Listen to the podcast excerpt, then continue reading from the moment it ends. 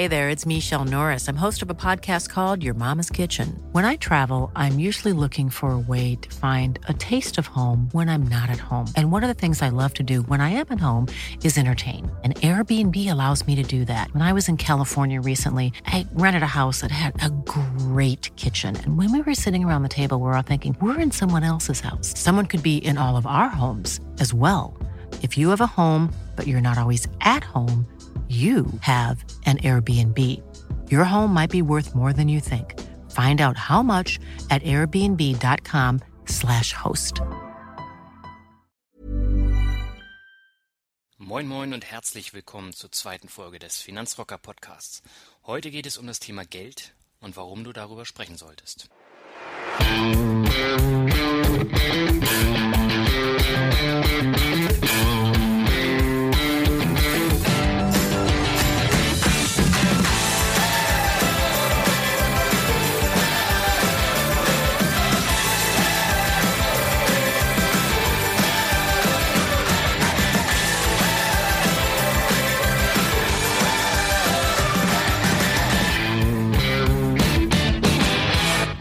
Nachdem es in der ersten Folge um die Gründe ging, warum der Finanzrocker dich bei deiner Geldanlage unterstützen kann, soll es heute um Geld gehen. Denn Geld ist böse, Geld macht böse, kein Geld macht aber auch böse. Und überhaupt, eigentlich kann ich mit Geld ja nur verlieren. Kennst du das? Von dir, deiner Familie oder deinen Freunden. Man spricht nicht über Geld, über Aktien und schon gar nicht über ein heikles Thema wie Vermögensaufbau. Und genau das muss sich jetzt ändern. Und deswegen habe ich einen Artikel geschrieben, das ist jetzt schon ein bisschen her, wo es darum ging, warum ist Geld so wichtig und warum äh, sind auch Aktien wichtig und warum sollte man darüber sprechen. Und diesen Artikel möchte ich heute gern praktisch auch als Podcast nochmal veröffentlichen, aber in einer neuen Variante. Das heißt, ich habe es ein bisschen ergänzt, ein bisschen geschliffen. Ich hoffe, du kannst damit was anfangen. Bevor es jetzt aber ins, ans Eingemachte geht, soll es noch einmal um den Finanzrocker Podcast an sich gehen. Denn äh, zum Thema Veröffentlichung möchte ich nochmal was Generelles sagen.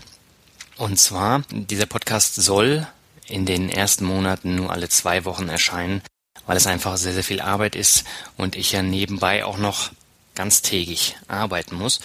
Deswegen ähm, habe ich mich dazu entschieden, jetzt alle zwei Wochen diesen Podcast aufzunehmen ich hoffe mal, dass sich das dann irgendwann ändert, dass sich das dann auch mit dem Blog dann nochmal einpendelt. Da müssen wir dann nochmal abwarten, wie es dann aussieht, aber generell alle zwei Wochen. Die ersten drei Folgen habe ich jetzt aber auf einen Schlag hochgeladen, aus dem einfachen Grund, weil ähm, man besser gefunden wird, wenn man schon ein paar Folgen bei iTunes zum Beispiel hat. Und deswegen habe ich jetzt gleich drei auf einmal hochgeladen. Und, ähm, ja, ich hoffe, das, das reicht für dich, äh, um einfach einen generellen Überblick zu bekommen und auch zu sehen, in welche Richtung das geht. So, genug geschwafelt, legen wir los mit dem Thema Geld. Neulich saß ich in der Mittagspause mit meinen Kollegen mal wieder zusammen und es ging um das Thema Immobilien. Um Roboterrasenmäher, Maulwurfgitter und dicke Garagen für, du wirst es erraten, dicke Karren. Nach dem Motto, ich bin das, was ich habe und präsentiere Genau gesagt stecken aber nur Konsum und Kredit dahinter. Die kargen zwei, die dein Vermögen schrumpfen, statt es wachsen zu lassen. Ja, in meinem Umfeld spricht man aber sonst nicht über Geld, eben nur über solche Statussymbole. Und schon in der Schule ist es ja so, dass du alles über Goethe, über Cäsar, über George Bush lernst, aber nichts über Zinsen, Geldanlage oder Aktienfonds. Und in der Ausbildung oder an der Universität hast du kein Geld. Da liegt der Fokus dann auf dem Jobben, und dem Sparen zum Überleben. Da denkst du ja auch eher über das Gelernte nach. Geld zieht da mal wieder den kürzeren. Ich bin als Student mit 521 Euro ausgekommen. Als Raucher mit einer 750 Kilometer entfernten Freundin. Und für meine CDs und Konzerte habe ich Platten und Konzertkritiken geschrieben. Und für meinen Urlaub habe ich euroweise gespart. Das heißt, ähm, jeder Euro, der irgendwo übrig blieb am Monatsende, habe ich dann gespart. Wie ich das gemacht habe, verstehe ich bis heute immer noch nicht. Aber was sollte ich denn in, in so jungen Jahren als Student über Geld erzählen? Das hat irgendwie zum Leben gereicht, aber darüber hinaus habe ich mir wirklich nie Gedanken gemacht. Rente? Pah. Bis dahin sind es noch 45 Jahre. Auto? brauche ich nicht. Traumurlaub, den werde ich mir als passionierter Reiserocker garantiert leisten. Irgendwann. Ich habe darüber hinaus dann auch mal alles getestet. Sparen mit Zinsen, also das waren ja diese paar Euros, die ich dann zur Seite gelegt habe, wo ich dann meine 1, 2, 3, 4 Euro Zinsen bekommen habe. Sportwetten bei Weltmeisterschaften, wo ich dann letztendlich das, was ich gewonnen hatte, am Ende wieder verloren hatte und noch ein bisschen äh, mehr obendrauf. Ja, und natürlich die Goldgrube eBay. Ähm, als ich bei eBay angefangen habe, Sachen zu äh, versteigern, da war es wirklich so, man hat für alles richtig Geld bekommen.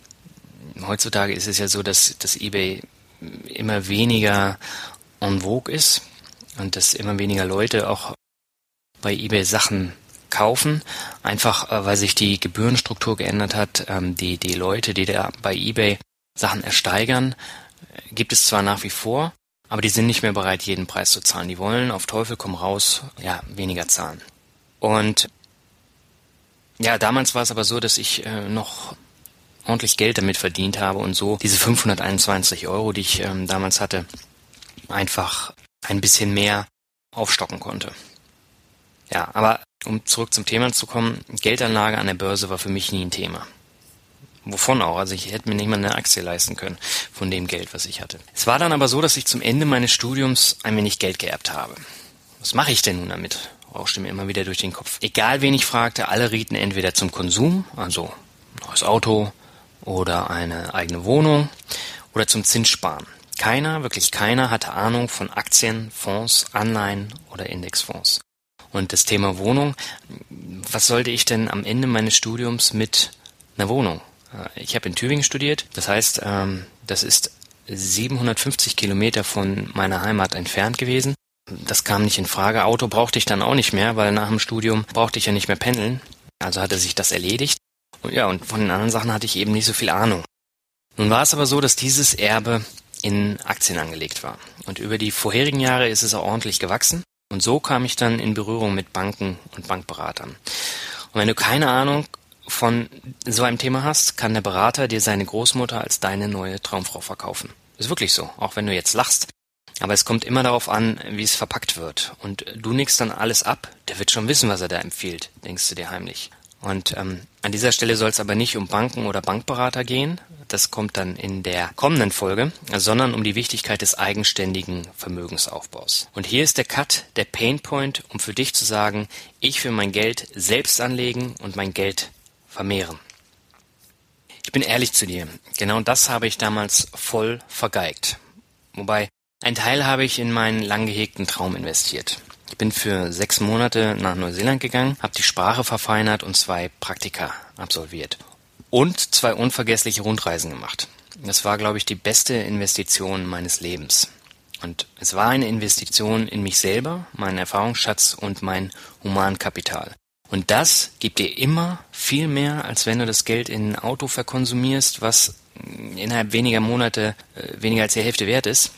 Oder auch in eine Wohnung, wo du zig Jahre hm, praktisch Zinsen zahlst für ein Klumpenrisiko bei deinem Vermögensaufbau. Weil eine Immobilie ist ein Klumpen in deinem Portfolio, was erst nach, nach vielen, vielen Jahren, wenn du es abgezahlt hast, wirklich Früchte trägt. Und äh, selbst dann hast du bei einer einzigen Immobilie immer noch ein Klumpenrisiko. Weil was passiert, wenn du da Reparaturen hast oder ähm, wenn du eine Anschlussfinanzierung äh, nochmal machen möchtest, weil du dir darüber hinaus noch ein Auto kaufen willst, was auch immer, da gibt's ja viele Möglichkeiten. Ja, aber nochmal zurück zum, zum Thema an sich. Den Rest habe ich in einen, ich wiederhole, einen verdammten Geldfonds investiert. Beziehungsweise das war kein Geldfonds, sondern es war ein Dachfonds. Und ein Dachfonds hat ja immer wieder das Problem, dass du nicht nur ähm, die normalen jährlichen Gebühren zahlst, sondern darüber hinaus zahlst du einen Ausgabeaufschlag in Höhe von in der Regel zwischen drei und sechs Prozent.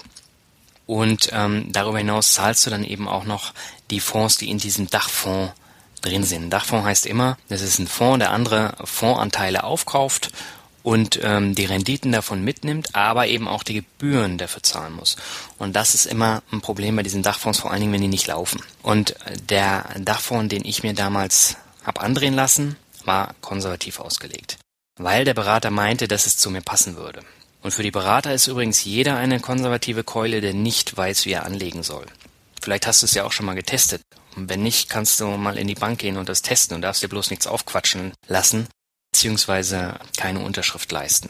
Aber du merkst es halt sofort, in welche Richtung das geht. Und es ist immer wieder das Gleiche, egal ob du jetzt bei einer ähm, renommiert privaten Bank bist oder jetzt bei einer Volksbank, äh, Raiffeisenbank oder Sparkasse. Es ist immer das Gleiche, nur die Produkte sind halt anders. Von den Kostenstrukturen sind sie wiederum gleich, aber auch da gibt's teurere und günstigere. Denn genau diese Zielgruppe antwortet dann immer auf die Frage, wie er anlegen möchte, egal, Hauptsache sicher und ohne Börsenachterbahn. Ich möchte nicht, dass meine Anteile steigen oder sinken. Und ja, sowas gibt's nicht an der Börse. Es gibt keine todsicheren Sachen. Es gibt natürlich Anlagen, äh, zum Beispiel in, in einen Geldfonds oder in einen Inflationsschutzfonds, wo du zwischen 0 und 2 Prozent Zinsen bekommst. Aber Todsicher ist auch das nicht. Also da gibt's auch Schwankungen. Und du musst halt wissen, wie groß dein Risiko ist. Wenn es sicherer ist, geht's zu Lasten der Rendite. Wenn es nicht ganz so sicher ist, kriegst du auch mehr Rendite. In der Regel. Ja, und allein diese Unterschrift äh, unter den Vertrag hat mich jedenfalls 900 Euro gekostet. Was ich mir aber erst später mühsam zusammengerechnet habe. Und mir hat nie jemand irgendeine Rechnung gegeben, ich habe nichts unterschrieben, wo stand, oh, das kostet dich jetzt 900 Euro. Das macht die, diese Fassbarkeit sehr, sehr schwer. Und das ist für jeden ein Problem, genau hinzugucken und diese, diesen prozentualen Anteil der Kosten, den du immer wieder hast, dann wirklich fassen zu können. Und genau das ist das Problem. Und das ist nicht nur bei diesem Ausgabeaufschlag das Problem, sondern eben auch bei den jährlichen Kosten, die ja immer automatisch von den Fonds, ETFs, von was auch immer, abgezogen werden. Ja, und Stand heute könnte ich über diese Entscheidung nur noch heulen, schreien oder den Kopf gegen die Wand hauen. Den Rest der Geschichte erzähle ich noch in anderen Podcasts, aber das ist der Aufhänger für mich zu sagen, kümmere dich um dein Vermögen, sprich mit anderen über Geld und Punkte mit Fachwissen. Und ähm, dieses Fachwissen ist unabdingbar. Das heißt jetzt nicht, du sollst der absolute Börsenexperte sein. Brauchst du nicht und du brauchst jetzt auch nicht so viel Energie zu investieren, dass du dann ähm, deinen eigenen Podcast machen kannst und darüber sprechen kannst, sondern es geht darum, dass du die Begriffe kennst, weißt, was dahinter steckt, ähm, wie sind die prozentualen Kosten und so weiter und so fort. So, und jetzt sind wir an der Stelle, wo ich etwas über mein Verhältnis zum Geld erzählen möchte. Erzählt habe ich ja schon, wie es während des Studiums war. Mittlerweile sind sieben Jahre oder acht Jahre sind schon ins Land gezogen. Wie hat sich jetzt mein Verhältnis zu Geld geändert und wie würde ich das selber beschreiben? Ich habe äh, fünf Jahre studiert und sehr viel dafür investiert, um später mit einem guten Job viel Geld zu verdienen. In der Regel macht es ja jeder so. Die Realität ist oftmals leider Gottes etwas anders. Nun arbeite ich seit sieben Jahren im Marketingbereich und frage mich immer wieder, warum ich nicht was anderes gemacht habe. Verstehe mich nicht falsch, ich nage jetzt nicht am Hungertuch, aber wenn ich sehe, wofür in der Industrie gestreikt, wie viel dort verdient und wie dort gearbeitet wird, kann ich das nicht so ganz nachvollziehen. An so etwas wie Streik ist in meinem Job nicht zu denken. Es gibt keine Gewerkschaften in der PR-Branche, in der Marketingbranche. Und äh, ja, dementsprechend gibt es keine Chance zu streiken und zu sagen, ich möchte mehr Geld verdienen. Und ähm, ich kann auch nicht nachvollziehen, warum andere Kollegen fast doppelt so viel verdienen wie ich und halb so viel leisten. Und als Marketing-Tussi fehlen mir eben die monetären Argumente. Jetzt lachst du vielleicht über den Begriff Marketing-Tussi, aber auch das haben mir meine Kollegen aus dem Vertrieb irgendwann dann als Spitznamen gegeben, weil sie ja viel mehr leisten würden im Vertrieb. Und sie verkaufen dann die Produkte an den Kunden, aber ähm, das Marketing macht die Produkte ja erst sichtbar. Ohne diese Sichtbarkeit gibt es auch keine Verkäufe. So bin ich dann zu diesen Spitznamen gekommen, und äh, du kennst solche Sachen mit hundertprozentiger Sicherheit auch. Bei dir im, im Kollegenkreis wird es auch Leute geben, die viel mehr Geld verdienen, die ein dickeres Auto fahren. Letztendlich ist es aber so, es interessiert mich nicht, was sie jetzt für ein Auto fahren, wie viel Geld sie verdienen. Aber der Punkt ist ganz einfach, man muss halt äh, schauen, wie man selber damit klarkommt. Ich habe jetzt zwei Möglichkeiten. Entweder rege ich mich bis zur Rente darüber auf und mache das, was hunderttausend andere Arbeitnehmer ebenfalls in sich hineinfressen. Oder ich tue aktiv und leidenschaftlich etwas dagegen und dabei spielt Geld eine wesentliche Rolle. Und genau dafür habe ich mich jetzt entschieden. Denn das Schlimmste, was du machen kannst, ist dich in deinem Schicksal zu ergeben. Und mittlerweile bin ich eben nicht mehr nur Marketing-Tussi. Ich bin Anleger und Investor, Kreditgeber, Geschäftsführer und Unternehmer, Blogger und Podcaster. Und alles nur, weil mir vor zwei Jahren eine Finanzzeitschrift in die Hände gefallen ist und ich von meiner Bank häufig falsch beraten wurde. Geld ist für mich mehr als Konsum. Ich lebe sehr sparsam, habe kein Auto, keine Kredite oder Konsumschulden. Aber ich investiere in mich selbst und meine Bildung, in Unternehmen, die es wert sind und in meine Zukunft und die noch ferne Rente. Aber ich kenne so verdammt viele Beispiele, wo Geld alles kaputt gemacht hat, weil die Leute mit Geld nicht umgehen konnten, Geld nicht schätzten und auf Teufel komm raus nicht darüber reden wollten. Was ist mit dir? Wofür steht Geld bei dir? Hast du dir einmal darüber Gedanken gemacht? Dann sprich darüber. Sprich mit deiner Freundin drüber, sprich mit deiner Familie drüber, sprich mit deinen Kollegen drüber, weil äh, die Kollegen haben oftmals dann auch eine andere Sicht als ähm, du selbst. Äh, am Anfang von diesem Podcast habe ich ja auch gesagt, wie die Themen bei meinen Kollegen sind. Und die sind komplett anders als bei mir. Da geht es halt wirklich um Immobilien, um, um Gärten, um äh, Garagen und natürlich dann auch um dicke Autos. Und äh, da kann ich halt nicht mitreden. Aber in der anderen Seite kennen die halt nicht die Vorzüge von Geldanlagen. Die wissen wahrscheinlich auch nicht, äh, was sie für die Rente zurücklegen sollen. Wobei, das muss ich jetzt natürlich einschränkend sagen, die auch keine Probleme später haben, äh, eine dicke Rente zu bekommen. Also selbst wenn die Rente jetzt noch weiter sinkt, wenn du äh, 6000 Euro verdienst im Monat, dann äh, brauchst du dir, glaube ich, sehr wenige Gedanken machen. Wenn du jetzt aber wesentlich weniger verdienst, und das ist bei mir eben der Fall, dann musst du dich selber darum kümmern. Ja, und allein mit dem Wissen meiner Artikel über die Finanzplanung, die Rente oder das Geldvermehren auf meinem Finanzrocker-Blog hast du gegenüber deinen Freunden, Freundinnen und deiner Familie einen haushohen Vorsprung. Oder eben auch mit den Podcasts, die ich jetzt starte, da ist es ja genauso. Du gewinnst halt ein bisschen Wissen dazu. Und es ist keine Schande, über Geld zu sprechen und Geld an der Börse zu verdienen. Es ist nur leider Gottes so, auch hier wirst du wahrscheinlich wieder lachen, 85,7 Prozent der Deutschen sehen das völlig anders. In Deutschland gibt es nämlich nur 4,14 Millionen direkte Aktionäre. Letztes Jahr war die Anzahl sogar geringer als 2013. Warum auch immer. Und die anderen 7% der 14,7% legen ihr Geld indirekt an. Und seit der Finanzkrise 2008 verzeichnete Statista 2014 den ersten Rückgang an Aktionären. Ein wichtiger Punkt, es wird nicht über Geld gesprochen und alle haben Angst vor der Börse. Lass uns mal über die Grenzen schauen. Im Nachbarland Schweiz lag die Aktienquote 2014 bei knapp 20 Prozent. In Japan legen 27,8 Prozent ihr Geld an der Börse an. Und in den USA sind es unfassbare 56,7 Prozent. Im Vergleich zu 2003 sind das 30 Prozent mehr. Jetzt kannst du dir die Frage stellen, sind andere Nationen geldgeiler? Haben sie weniger Angst? Sind es alles kleine Börsenrambos? Nein. Ich tippe mal darauf, dass sich die Schweizer, Japaner und vor allem die US-Amerikaner mehr über Geld unterhalten als wir hier in Good Old Germany. Wir sind Festgeldjunkies, Zinsenjäger und Sockensparer. Und dabei ist genau der Mittelweg der richtige. Kommen wir zu einem kleinen Fazit. Zinsen, Festgeld und Anleihen werfen zurzeit nicht wirklich etwas ab. Jeder macht sich darüber Gedanken, aber keiner tut etwas dafür. Es spricht auch keiner darüber und Zeit für dich, jetzt den Anfang zu machen. Informiere dich, tausche dich aus und diskutiere über Geld. Du wirst sehen, innerhalb kürzester Zeit verstehst du immer mehr vom Vermögensaufbau. Und glaub mir, dein Verhältnis zu Geld wird sich mit der Zeit ändern. Und du wirst viele Möglichkeiten finden, es besser einzusetzen. Investiere es in dich selbst und dein Humankapital. Mache Weiterbildung oder studiere. Dann wirst du über kurz oder lang mehr Geld verdienen. Ich habe zum Beispiel in den vergangenen Monaten damit angefangen, mir Online-Weiterbildungen zu kaufen. Von einem Portal, wo ich dann später auch meine eigenen, meine eigenen Kurse anbieten werde.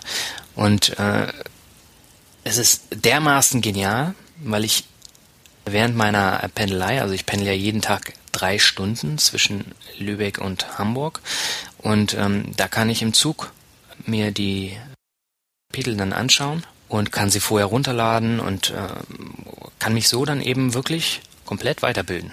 Allein an diesen drei Stunden kann ich mir dann einen kompletten, eine komplette Lektion eines Kurses anschauen. Ja, und in, investiere dein Geld aktiv oder passiv an der Börse. Mach dich schlau und informiere dich. Was ist was? Wie gehe ich damit um? Zum Beispiel ähm, das Thema Passivanlegen habe ich gerade in einem Artikel über das ähm, Buch von Gerd Kommer geschrieben. Vielleicht ist das ja auch was für dich. Allein dieses Buch hilft dir schon ungemein weiter. Und dann kannst du deinen individuellen Vermögensaufbau umsetzen und anderen dabei helfen. Und vielleicht reicht ja auch nur ein dezenter Hinweis auf den Finanzrocker-Blog aller hier wird die Geldanlage etwas anders gezeigt. Nicht so trocken, ein bisschen rockig und einfach ein bisschen anders. Denn nichts ist schlimmer als trockene Lektüre über ein für die meisten langweiliges Thema wie Finanzen und Geld. Obwohl es so wichtig ist. Leg gleich los. Und damit sind wir auch schon am Ende der Episode angekommen. Vielen Dank fürs Zuhören. Jetzt habe ich aber noch eine kleine Bitte an dich zum Schluss. Wenn dir diese Folge gefallen hat, bewerte bitte diesen Podcast. Denn dann kann ich mehr Leuten helfen, sich mit ihren Finanzen auseinanderzusetzen.